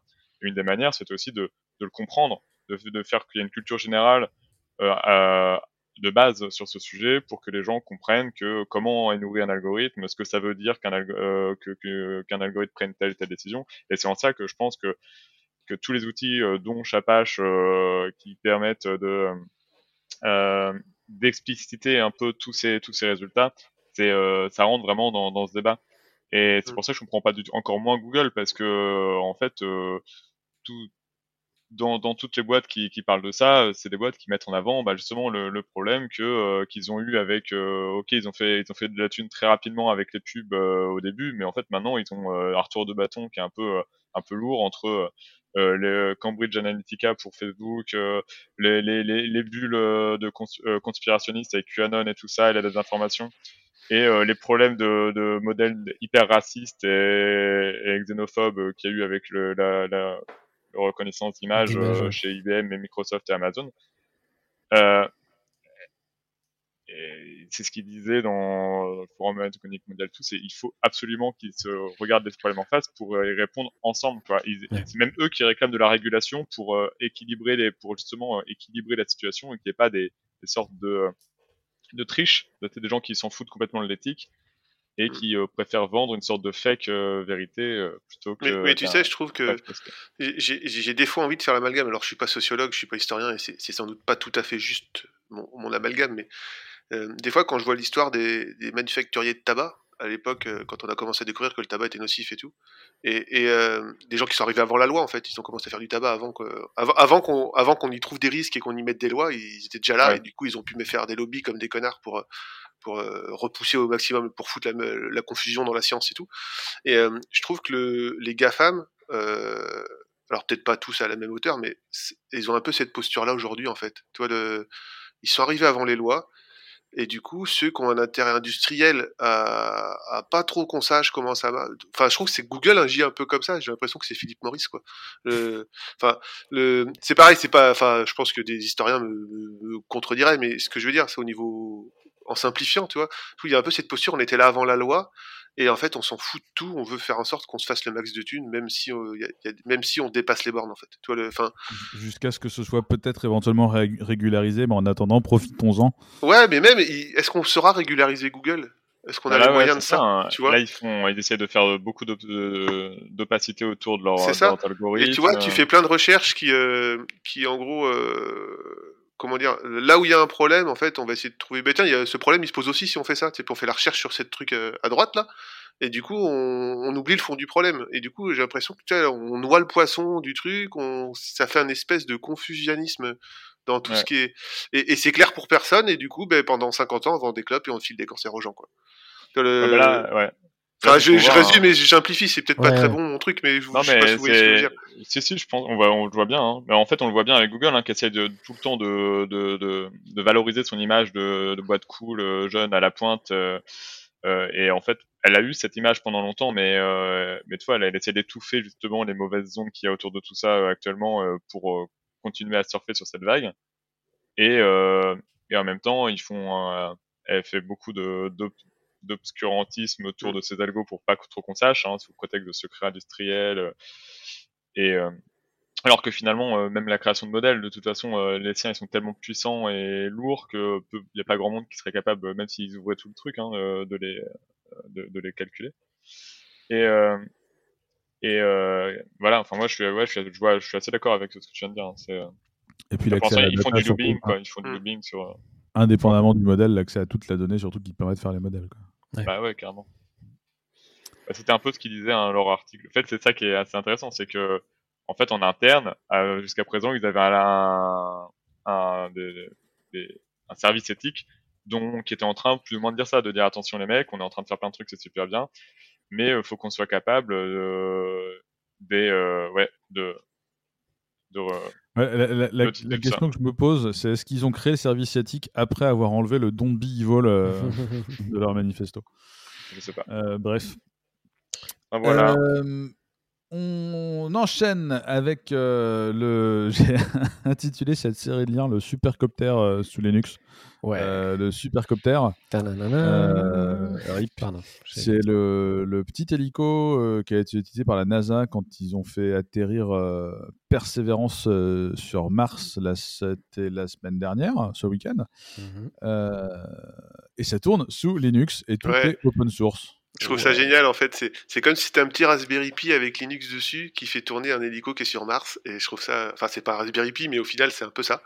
Euh, et je trouve ça assez génial la, la consécration. Euh, alors, quand on est dans l'IT, on est tous au courant que Linux marche bien, que c'est fiable et tout. Euh, quand on n'est pas tant que ça dans l'IT, on a encore tendance à croire que Linux c'est un truc qu'on peut faire marcher que que, que dans des conditions euh, s'il fait beau et machin. Tu vois, enfin, euh, je trouve ça, c'est la consécration de, du modèle Linux open source, ce truc-là. Sur Mars, on envoyait un machin qui tourne sur Linux. Je trouve ça assez génial. C'est la, symbolique. Tu, tu, faisais la blague du Raspberry, mais sur le, sur le GitHub de, de, du projet F-Prime. Euh, ouais, c'est pour ça que j'ai parlé de ça. effectivement, il t'explique que tu peux déployer leur truc sur un Raspberry. Et, et, et, du coup, le F-Prime, c'est le framework qui, qui, qui, sert à gérer les capteurs et tout pour bien faire voler le, le petit avion autonome. Et ce framework, euh, la NASA l'a open sourcé. Enfin, je trouve ça, même la NASA open source les frameworks. Enfin, je, mais alors du coup, le, le, monde est magnifique. Moi, je trouve, ça, je trouve ça marrant parce que est-ce que tu peux t'en servir pour faire voler ton drone? Est-ce que la densité de l'air est la même? Euh, Comment tu fais? Non, je que je sais pas ça. Il y a beaucoup moins d'air et tout. Enfin, de l'air, il n'y a pas d'air, mais tu vois, enfin de. il y a de l'air sur Mars. Il y, a, il y a une atmosphère. Oui, oui, voilà, c'est plus ça que je voulais dire. Enfin bref, non, c'est génial, c'est cool. Non, c est, c est, ça manque un peu de Matt Damon qui te fait la démo sur son Raspberry Pi. I'm gonna science. Il faut, faut, faut, aller voir. Ils ont, euh, ils ont publié des, des, des, vidéos où ils montrent euh, comment ils ont testé leur truc ouais. sous, des, sous, des, énormes chambres à vide et tout. Et en fait, tu te rends compte que même les mecs, le génie de la NASA et tout, et au début, le truc se prend les murs. C'est euh, toi-même après quand tu vois que tu galères tu te dis ah putain c'est cool on est tous au même niveau en fait ouais. Mais c'est trop, ouais, je suis d'accord. Il y a Boston Dynamics qui est devant tout le monde. Enfin là, ils nous montrent ce qu'ils veulent bien nous montrer. Hein. Ouais. J'ai rajouté un petit lien pour le LOL Twitter qui, qui est une, illustration. je vous invite à aller voir. il y a eu beaucoup de blagues d'ailleurs reprises. C'est Mars, c'est la deuxième planète du système solaire où il y a plus d'ordinateurs sur Linux que sous Windows. c'est une blague qui a beaucoup tourné. Mais d'ailleurs, ouais, la première planète, c'est la nôtre. Ouais, c'est ça. Ouais, ouais. Sur le coup, je me suis dit. Euh, On ne sait pas. Enfin, du coup, il y a que deux planètes où il y a du Windows et du. Enfin, où il y a, où il y a, du Linux, quoi. Et donc, en parlant de Linux, de, autre lien euh, partagé euh, par toi, François Hardening Linux. Ouais, alors ça, c'est ce lien. Donc, c'est un copain Skunik, un copain sysadmin qui a partagé ça. alors, je pense c'est à la fois très pointu, mais à la fois cool pour tous ceux qui aiment bien monter leur Linux. c'est comment ça part du principe que Linux c'est pas un truc secure par défaut? Il y a plein de portes ouvertes euh, si on fait pas ce qu'il faut. Et, et au-delà de dire ce qu'il faut faire, euh, ça, touche vraiment tous les domaines de votre système. Hein. Euh, ça explique pourquoi il faut le faire en fait. Et je trouve ça super cool. Ça explique pourquoi en fait ils prônent le mec LibreSSL plutôt qu'OpenSSL. Pourquoi euh, systemd ben, c'est pas terrible au niveau sécurité. ça va même jusqu'à te dire qu'est-ce qu'il faut mettre comme paramètre. tous ceux qui ont monté Linux connaissent ça. le FSTab pour monter nos partitions. en fait, il y a des paramètres à mettre au bout de chaque partition sur à quoi ils servent et tout. Et au final, souvent on fait des copier-coller de ce qu'on trouve sur internet, enfin dans mon cas, et tu sais pas trop à quoi ça sert les options que je mets. Et là du coup il explique pour euh, chaque type si c'est ton slash boot, si c'est ton slash home, quelle, quelle, euh, quelle option faut mettre pour être le plus secure possible. Euh, il y a plein de trucs comme ça, enfin faut, faut vraiment le parcourir. Euh, moi, il y a des choses que je comprends pas dedans, je vais être franc. Il y a des choses, ça dépasse mes compétences de sysadmin. Mais, mais il y a des trucs, je fais, ah tiens, j'ai fait direct, je vais aller sur mon arch et je vais, et j'ai, le mettre, quoi. Enfin, tu vois, le, je trouve ça, c'est, le lien et si on aime un peu foutre les, aller tripatouiller du Linux, c'est, assez cool. Ouais, il y a une grande ouais, table des matières. Avec je suis pas d'accord. ah ouais? Il y a plein de trucs cool aussi, hein, mais, euh, mais, euh, mais tu, tu, choosing de Rat Linux distribution, euh, euh, ça commence par m'expliquer que je vais devoir utiliser Muscle parce que la surface d'attaque est réduite. Euh, non, je vais pas utiliser Muscle. Euh, c'est mort. C'est le, Muscle, c'est le rewrite de la, de la qui est utilisé dans Alpine Linux par exemple. Et non, non, moi j'ai pas, j'ai pas ça. c'est pas possible. Le, le, ils disent. Après, ça se challenge sans doute. Ouais. Je t'avoue que j'ai pas tout épluché non plus. Euh, à la ouais, c'est ce qu'ils disent au début. Ils disent prenez une Gentoo, euh, mais bon, euh, Gentoo c'est chiant, donc prenez Void avec Muscle. non plus. à la limite, prenez Exerbo. Ouais, c'est rigolo parce qu'ils disent bien qu'ils mettent bien un petit taquet à Debian en disant qu'il faut pas prendre des, des distribs qui frisent les paquets trop longtemps. Enfin, il y a pas mal de choses que, qui, qui suggèrent que nous on applique chez Clever. Euh, que ce soit en termes de hardening, que ce soit en termes de paramètres noyaux, que ce soit en termes de, de réduction de la surface d'attaque. Euh, le euh, système D, c'est pas safe. je ne me prononcerai pas là-dessus et, je, je, taguerai Marc-Antoine Perrenou qui viendra parler de ça et de leur suggestion d'utiliser sudo. Alors pour j'aime bien système D moi perso, mais je comprends. Ouais, moi aussi. Mais après le, toi, le... ça a été écrit par un vieux sysadmin Debian, tu vois. Après, je trouve que c'est quand même expliqué. Bon, je dis, il y a toujours des trucs enfin c'est normal, c'est des, des, engagements techniques, il y a toujours des gens pour, euh, enfin c'est des choses euh, qui sont contestables, mais le, ça te fait un espèce de, hein. ouais, tu lis la table des matières déjà, tu as un tour d'horizon de ce qu'il faut faire, je trouve ça assez assez cool en fait. Bah, c'est vrai qu'avoir une sorte de euh, tout en un où te rappelle un peu déjà comment ça marche, euh, un écosystème Linux et tout, tout, ce que ça implique de faire quelque chose avec ça. Mhm. euh, c'est vrai que c'est pas mal que, alors que d'habitude tu vas juste, enfin, à mon niveau, disons, euh, je suis loin de, enfin, si certains mecs de, de Clever me voyaient faire des trucs, parfois ils seraient fous. Mais, euh, mais bon, en général, moi, je comprends pas le problème. Je vais sur Google, je récupère un truc Stack Overflow, et puis c'est bon, ça, ouais. ça résolu, quoi.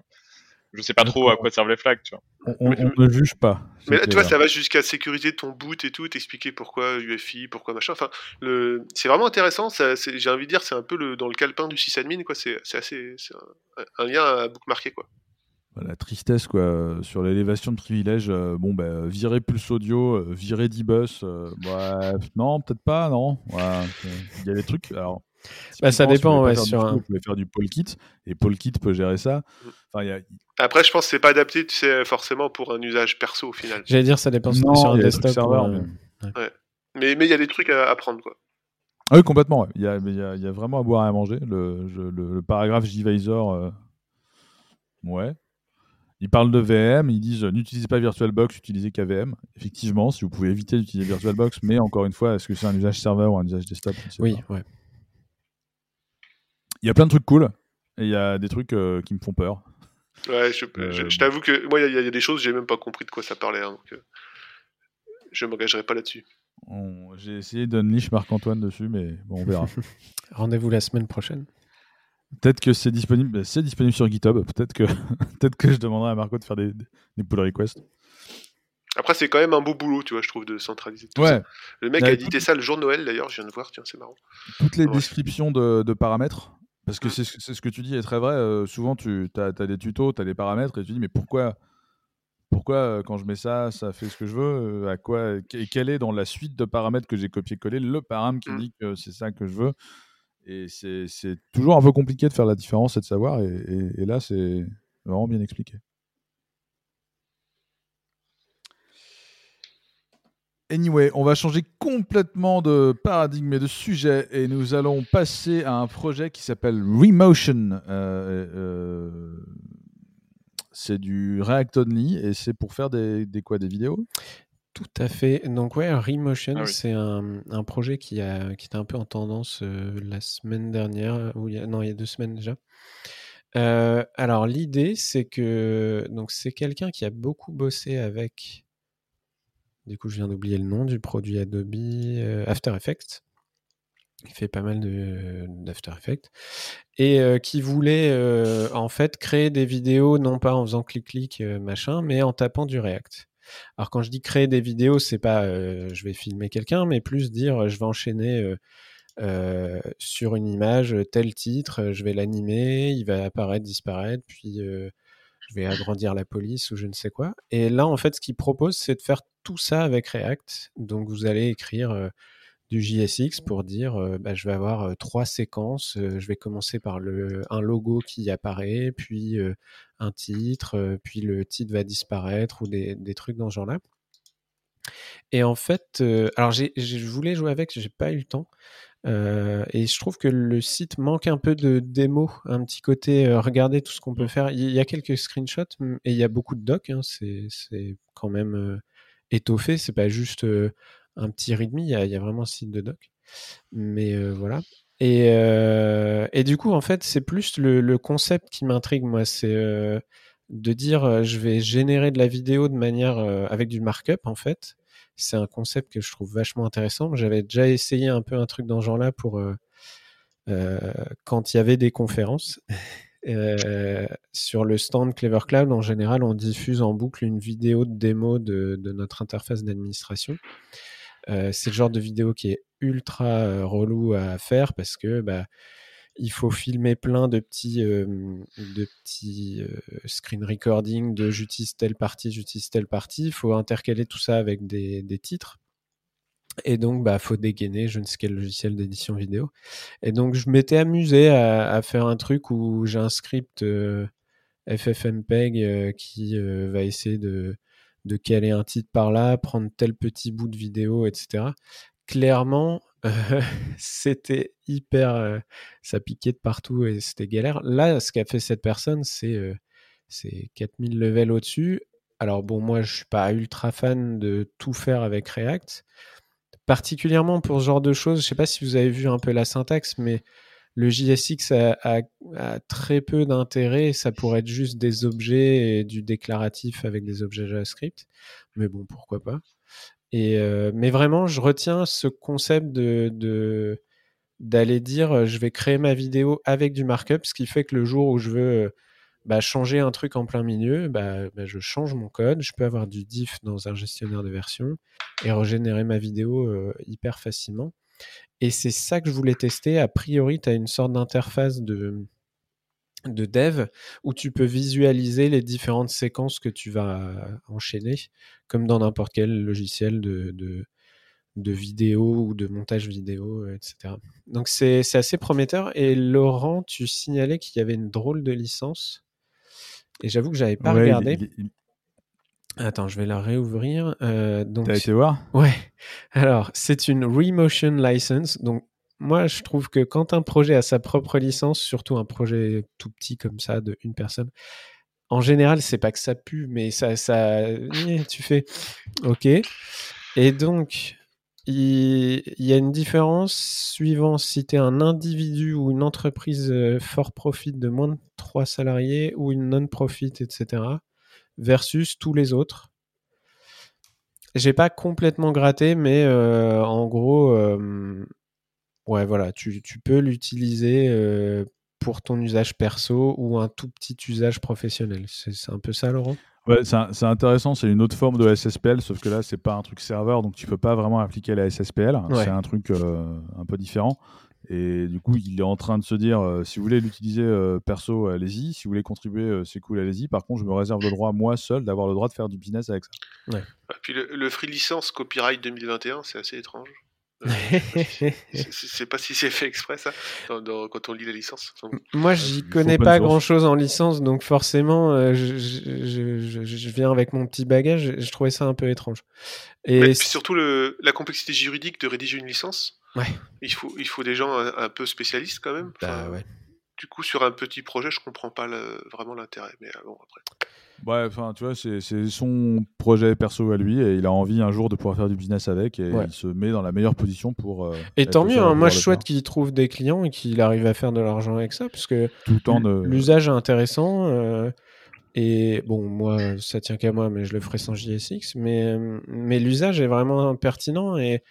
Et dans l'idée où bah, tu as des sites statiques que tu génères avec du Markdown, pourquoi tu générerais pas certaines bah, vidéo de, de, de, de de, d'intro, de, je ne sais quoi, avec du markup. Quoi?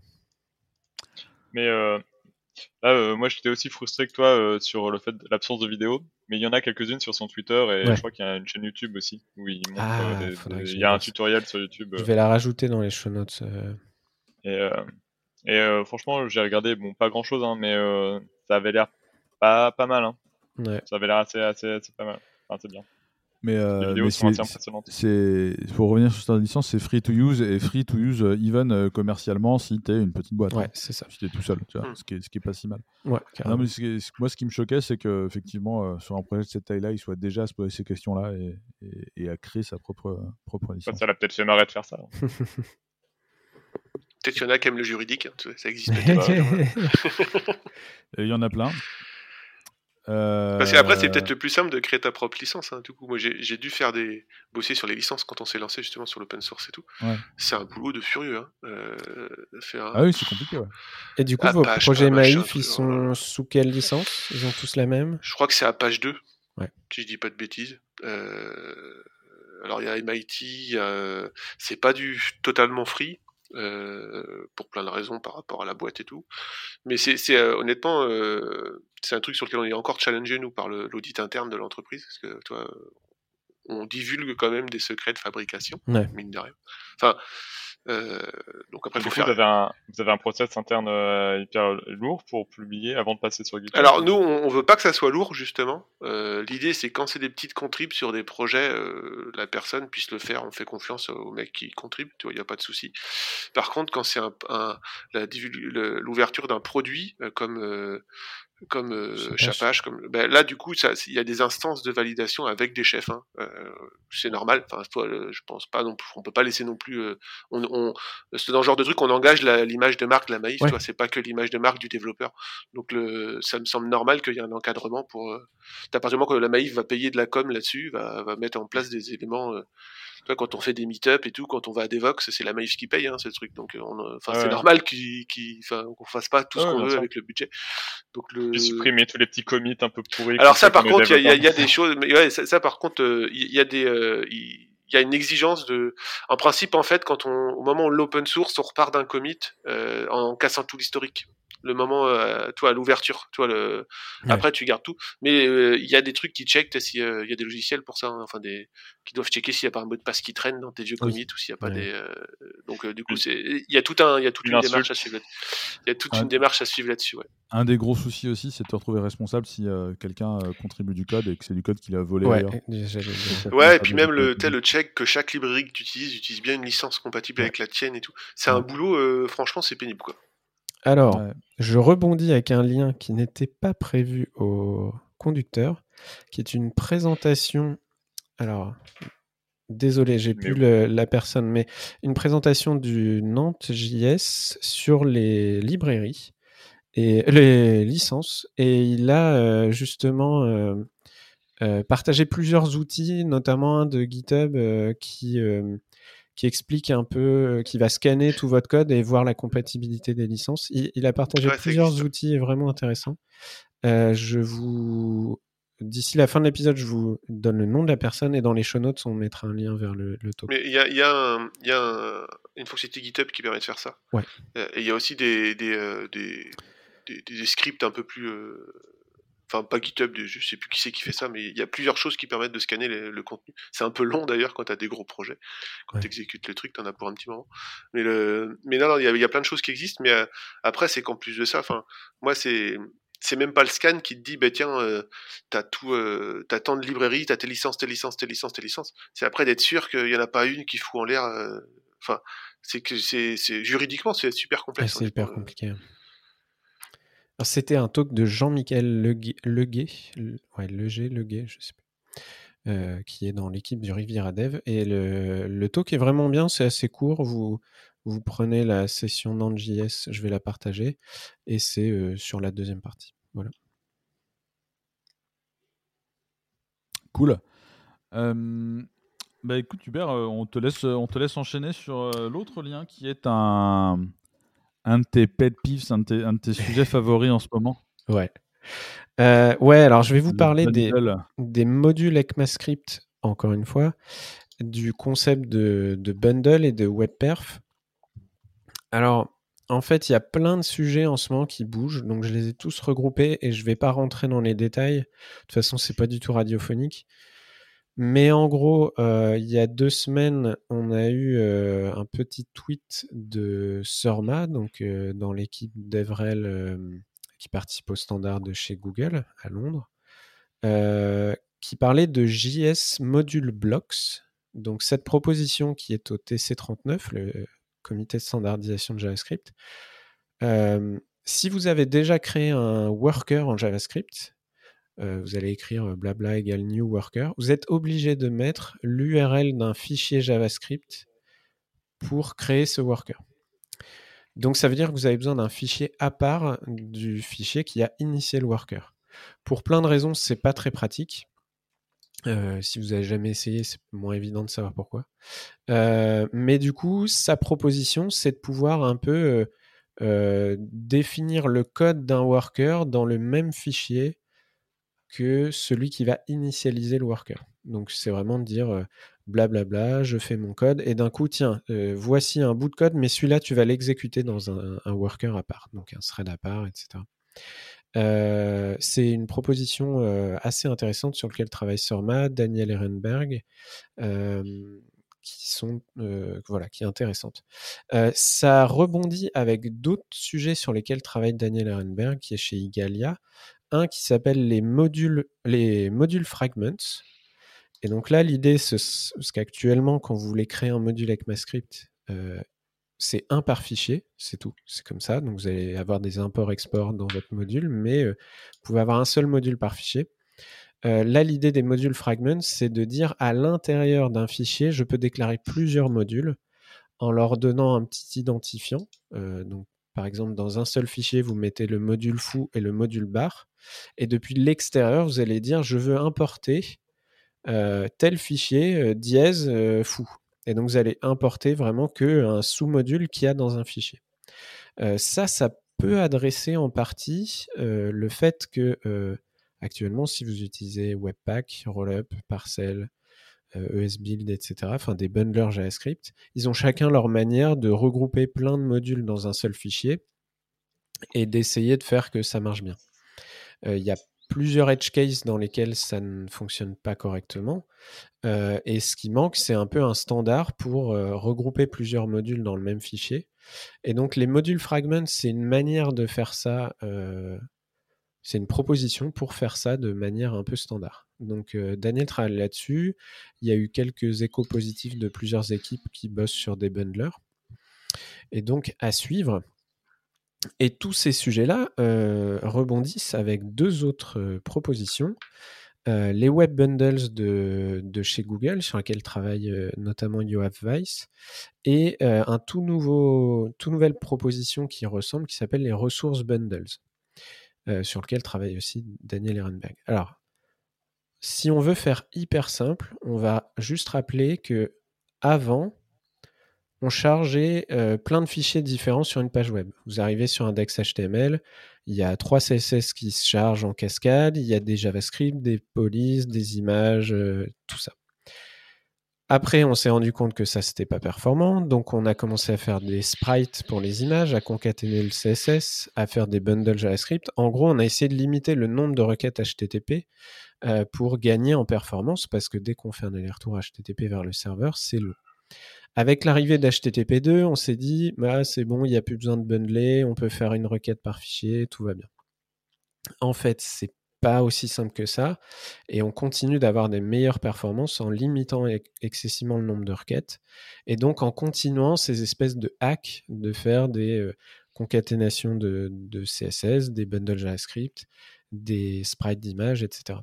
À tel point qu'on en est arrivé beaucoup d'entre nous à mettre du CSS des images dans du JS en fait et tout charger euh, d'un coup. Euh, ça, ça a l'avantage de gagner en perf, euh, de, faire moins d'aller-retour euh, réseau. Par contre, euh, bah, vous pouvez plus mettre dans votre cache et invalider dans votre cache HTTP une partie du module. Donc si vous avez un gros module d'un méga JavaScript et vous changez une ligne, l'utilisateur doit recharger tout le module pour bénéficier du changement. ça, c'est dommage. Et J'allais trouver une autre limitation, mais c'est une des principales limitations. Oui, vous avez aussi le fait que euh, si dans votre 1 méga JavaScript, il y a, euh, je sais pas moi, un module qui sert à afficher euh, l'icône de l'utilisatrice ou l'utilisateur en haut à droite avec son nom, si ça c'est un composant et qu'il est dans votre module de 1 méga, tant que le module d'un méga n'est pas téléchargé, parsé et exécuté, votre petit composant qui fait en, fait peut-être que 2 kilos, il peut pas être chargé en fait, il peut pas être affiché dans la page. Et donc, euh, les propositions de modules, euh, de ressources bundles, pardon, et de web bundles sont des, travaux en cours pour essayer de mettre plusieurs requêtes HTTP, plusieurs ressources, euh, on va dire, dans un seul fichier, un web bundle, un, un ressource bundle, le, nommage, tout ça, c'est en train de se... C'est vraiment des travaux en cours. Mais de mettre tout ça dans un seul fichier pour euh, standardiser un peu ce que font les bundlers actuellement et d'avoir des systèmes de subsetting et de dire, bah, dans je veux ce bundle-là, mais, mais le CSS, celui-là, je l'ai déjà et celui-là, je l'ai déjà. Euh, je vous laisse imaginer à quel point ça va être complexe déjà d'inventer la solution qui est qui est en cours, euh, de convaincre les trois grands navigateurs, de convaincre les serveurs de trouver, ou même les fournisseurs de CDN, de trouver des manières simples et automatiques de faire du, du subsetting, donc d'être capable de dire bah, je te donne ce gros bundle, mais j'ai enlevé telle et telle partie que tu as déjà. Donc on est parti pour pas mal d'années avant que ce truc puisse devenir une réalité si jamais ça le devient, mais euh, c'est vraiment des sujets intéressants. Donc moi ce que je vous conseille, c'est d'aller voir la FAQ du projet des ressources bundles, d'aller voir euh, pourquoi on a besoin de ça au niveau perf, pourquoi on ne peut pas le faire au niveau HTTP, de creuser tous ces sujets-là. J'en ai un peu discuté avec Daniel et Yoav. Tu parles de HTTP, c'est HTTP1 ou même HTTP2 en fait. Et Quick, du peu que j'ai compris, ne changera pas de grand chose au fait qu'on a atteint les limites et que euh, euh, même quand tu as réduit euh, avec, même quand tu as une seule connexion TCP en HTTP2 pour, pour faire tous tes allers-retours de CSS, JS, images, etc. Avoir un seul gros fichier t'apporte énormément d'avantages, moins d'allers-retours, mais par exemple, tu bénéficies euh, d'une compression euh, qui s'applique sur tout un énorme bundle. Et donc, si dans tous tes JavaScript, tu utilises un code similaire, bah, tu, bénéficies, enfin, voyez un peu comment fonctionne la, compression. Euh, donc, il y y a, pas mal d'avantages, c'est des sujets assez denses et un petit détail aussi intéressant, c'est que donc ça a commencé un peu avec Google, avec les web bundles, sauf qu'ils ils ont combiné ces travaux-là avec je suis en train de rentrer trop dans les détails, mais ils ont, ils ont combiné ces travaux-là avec le fait que dans un bundle, tu puisses mettre des ressources qui viennent pas des mêmes origines. Donc, ils viennent pas forcément que de ton site. Et donc, euh, bah, tu pourrais télécharger un bundle avec des CSS de, de monsite.com, mais aussi avec des CSS de montracker.com. Et donc, ils ont essayé. JS aussi? Oui, oui, euh, n'importe quelle euh, font image CSS.js. Et du coup, alors ça, c'est des travaux qui sont liés à. ça a un peu peur là comme ça. Mmh. Ouais, ben voilà, c'est des travaux qui sont liés à MP, etc. L'idée étant bien d'avoir une manière de signer pour que si tu charges un JS. Oui. Alors, attends. Si tu charges un JS, nous avons perdu Hubert Sablonnière. Pardon, j'ai la présentation de Jean-Michel Leguet qui s'est lancée sur mon laptop, donc je vous entendais pas. Euh, je sais pas pourquoi, mais euh, je disais, euh, je disais quoi? Oui. Sur signature. En fait, je crois que le, problème, c'est que ce système de dire on va créer un standard pour faire des bundles de ressources et pas que JavaScript, donc les web bundles chez Google, a été mélangé avec un une proposition pour que ce bundle puisse contenir des ressources de plusieurs origines différentes et du coup qu'il fallait pouvoir les signer, qui est un besoin dans le projet MP entre autres. Euh, ça, ça a fait des levées de boucliers chez Brave. Je sais plus si on en avait parlé dans le podcast. Parce que quand tu es un content blocker, un adblock ou autre, euh, bah, t'as pas envie de télécharger un gros bundle qui contient plein de trackers et tu as envie dès le départ de pouvoir dire non, non, mais moi, avant, je pouvais filtrer les URL, mais maintenant qu'elles sont toutes dans un gros bundle, comment je fais quoi? Et particulièrement, comment je fais quand elles viennent pas forcément de la même origine?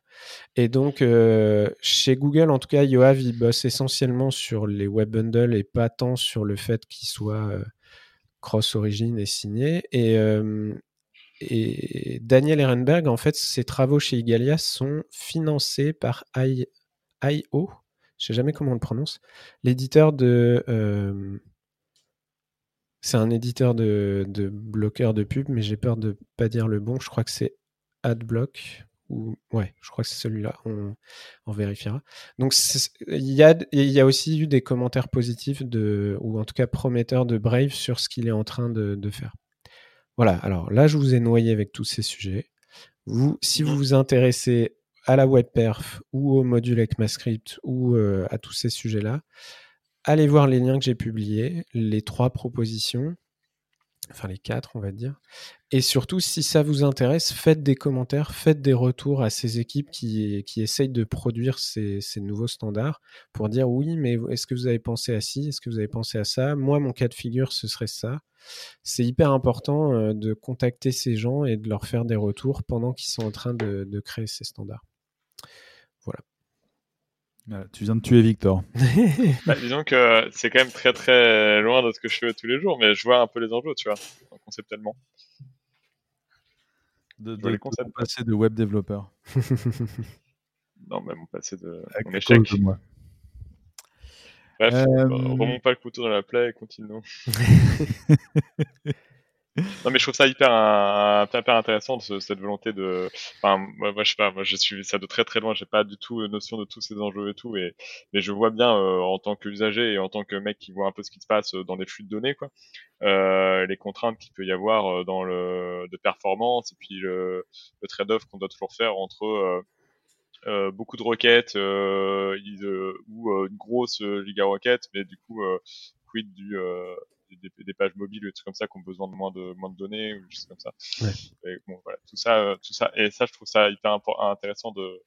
Et c'est marrant parce que j'avais l'impression que tu adressais déjà un petit peu le sujet avec euh, ce que quand tu me parles de tes web components, d'autres trucs où euh, à chaque fois tu. j'ai l'impression que c'est un peu un sujet qui est récurrent, cette histoire de comment on fait pour transmettre beaucoup d'informations et de la post-traiter sans que ce soit trop lourd.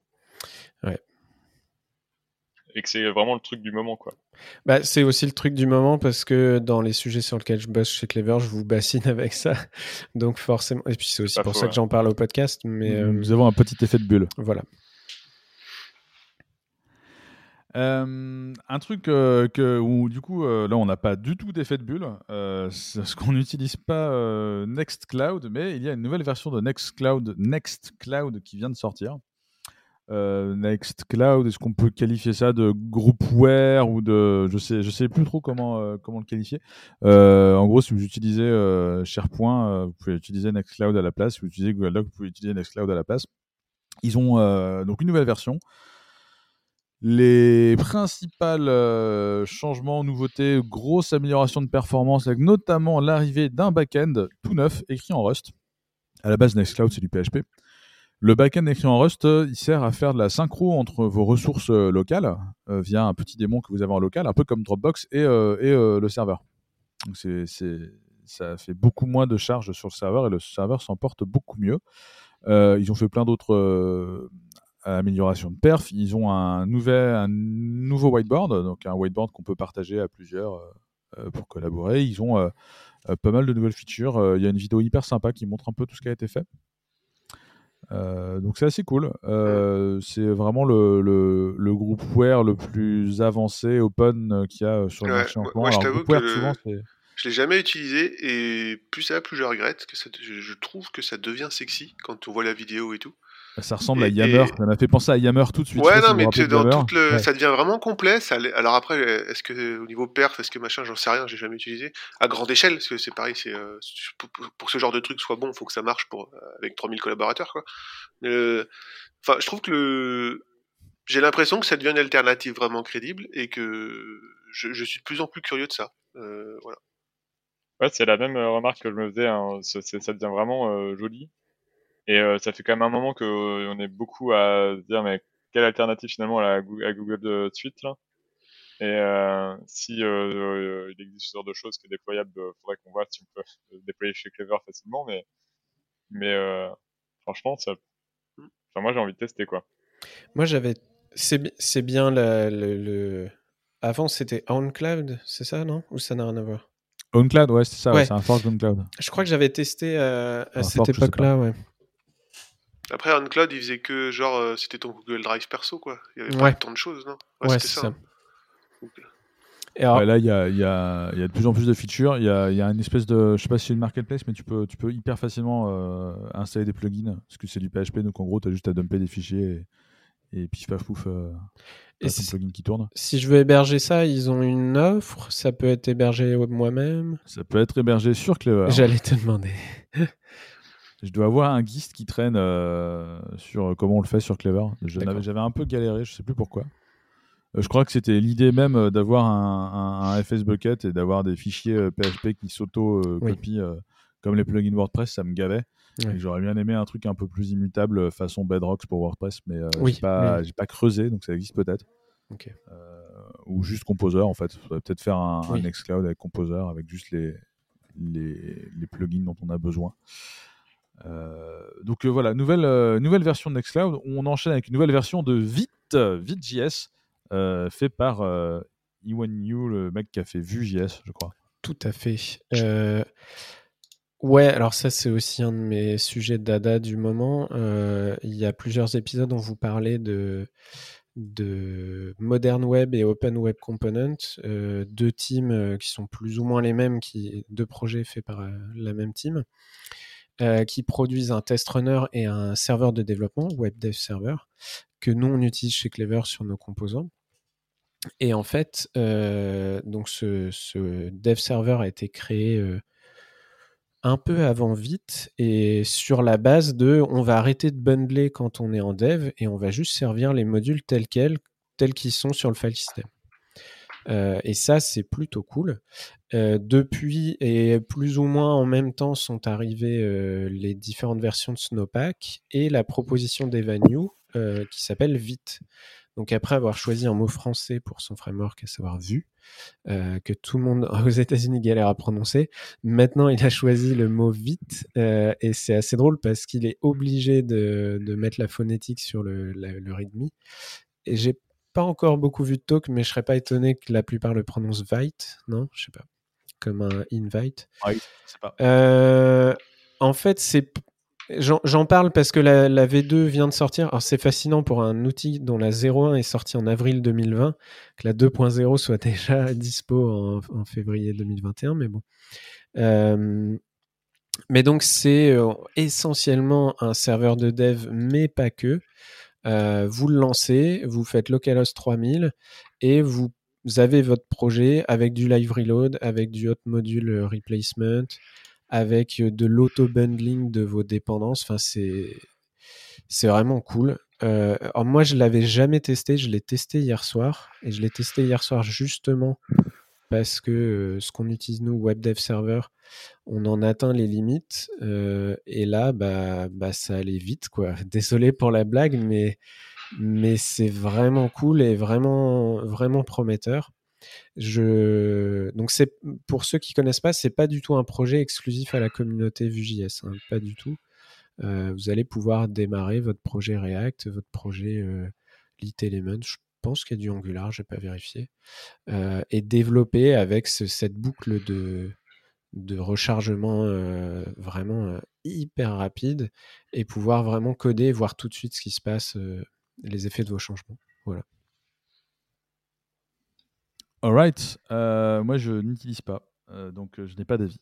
Je vous propose donc de passer à un autre. Ça va vite. Que... ça va vite. Vite, ça va vite. Un autre truc, mais que j'ai utilisé, qui s'appelle Autoroshi.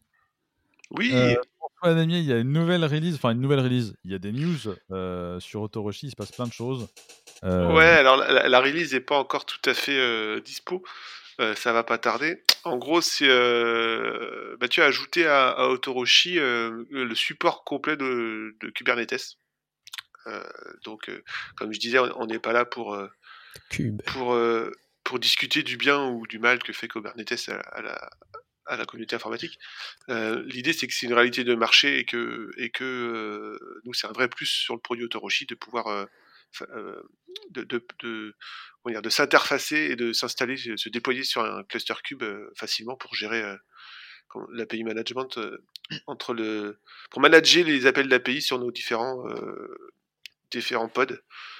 donc alors ça, la complexité de cube a fait que c'est un gros boulot parce que c'est Cube est simple quand tu as trois, trois containers, mais par principe, un orchestrateur, que ce soit Cube ou un autre, par principe, c'est pas simple en fait. Hein. C'est, énormément de complexité réseau, complexité, euh, les namespaces, les machins, les, routes, les, enfin bon, euh, il y a un gros gros boulot. Nous, euh, on l'a mis dans Auto version open source parce que déjà, on pense que c'est un vrai besoin. Enfin, comme on dit, hein, c'est une réalité du marché, il y a Cube un peu partout. Et aussi parce que du coup, on l'utilise à la Maïf sur Cube. Euh, on, a, une distrib, OpenShift de Cube euh, à la Maïf. Euh, on a, un, bon gros cluster qui gère pas mal d'environnement pour le build et la prod. Et du coup, on l'utilise nous-mêmes et du coup, par notre utilisation, on a dû faire évoluer le produit et du coup, on se sert de ça pour pour pour augmenter en gros le produit euh, disponible pour tout le monde. Et on pense en plus que c'est un bon, un bon truc stratégique dans l'adoption d'autorogie, de mettre un, truc, un standard, euh, de, de l'adapter à un standard de, du marché actuel. Euh, derrière, et aussi, il a rajouté aussi, je crois, Mathieu, le, support de, des clusters euh, Postgre pour gérer la, base de données d'Autoroshi. Euh, pour que ça soit efficace en termes de perf et tout, parce que c'est pas tout à fait euh, de, par, par défaut, c'est sur du Redis qu'on stocke toute la conf euh, Autoroshi et toutes les, tous les, tous les paramètres. Mais euh, du coup, il a, il a, il a bossé là-dessus. Euh, nous, bientôt, peut-être, on aura, on essaiera d'en faire un bundle pour Clever ou d'en faire un bundle sur Azure. C'est des choses qu'on pense. Euh, maintenant, le, c'est encore du boulot, mais déjà, on est content d'arriver à cette version-là où euh, on, va. C'était facile de le déployer sur Clever, c'était facile de le déployer sur des microservices indépendants. Maintenant, ça sera facile de le déployer aussi sur un cluster cube. Donc, c'est un bon gros palier euh, pour nous, quoi. il faut espérer que dans 5 ans, euh, The Log Onion fasse pas le même article, mais à la place d'une HTML Kubernetes. voilà, j'étais obligé de la faire. Ok, bah c'est cool. Euh, je vous propose de nous arrêter ici. Ça fait une heure et demie qu'on se cause. Euh, nous allons finir par le choix musical de l'invité. Ouais, alors, alors du coup, euh, je vais pas mettre Jackie Gelin. Euh, je, vais te mettre. Euh, j'essaie de trouver une version live d'une chanson que j'adore, qui est Ma petite couturière de Damien Saez. Je sais pas si vous connaissez ça. Ah ben, non, mais ça va bien. Je le, rajouterai au montage après. Est-ce que tu peux nous dire pourquoi tu as envie de mettre ça? Je mets ça parce que c'est sans doute la chanson que j'ai le plus écoutée dans ma vie. Tout simplement. Tu as raison. Tu veux dire que c'est pas la femme d'argent Pourquoi C'est pas là Non, laisse tomber. C'est moi. Excuse-moi, c'est que j'ai pas entendu ce que tu as dit. Mais euh, non, non, c'est moi, c'est une chanson euh, que, que, je trouve déjà magnifique et c'est, euh, c'est, ça représente. Il y, a tout là-dedans de l'artiste 16 que j'adore. Et du coup, il y a la, partie un peu acoustique au départ qui part en, rock un peu punk à la fin. cool. Voilà. Et avec un joli texte en plus. J'ai l'impression qu'il y a beaucoup de gens qui sont un peu rock et punk à la Maïf. Mais j'ai peut-être un biais aussi. Alors moi, pour le coup, je suis pas du... j'adore le... côté punk, côté rock, mais je peux écouter du rap, je peux écouter, je peux écouter du Georges Brassens, du Jacques Brel, du. Du Jacques Higelin. Du Jacques Higelin aussi, un peu moins quand même. Mais, euh, mais non, non, le, pour le coup, je, je suis très euh, hétéroclite. Ou, je, eh ou, ben euh, éclectique, voilà. Je pratique l'éclectisme comme les inconnus. Tout pareil. Merci François d'avoir accepté de venir. Ben, merci à vous, c'était cool. Carrément. c'était bien cool de t'avoir. On est ravis. on vous dit merci à tous de nous avoir écoutés et à la semaine prochaine. Ciao. Ciao, à la semaine prochaine petite couturière, elle est pas haute couture, il faut voir quand elle court. Désolé mon cœur, ma petite couturière, connaît les mesures, et mon cœur est perdu, là dans la fourmilière, des trous dans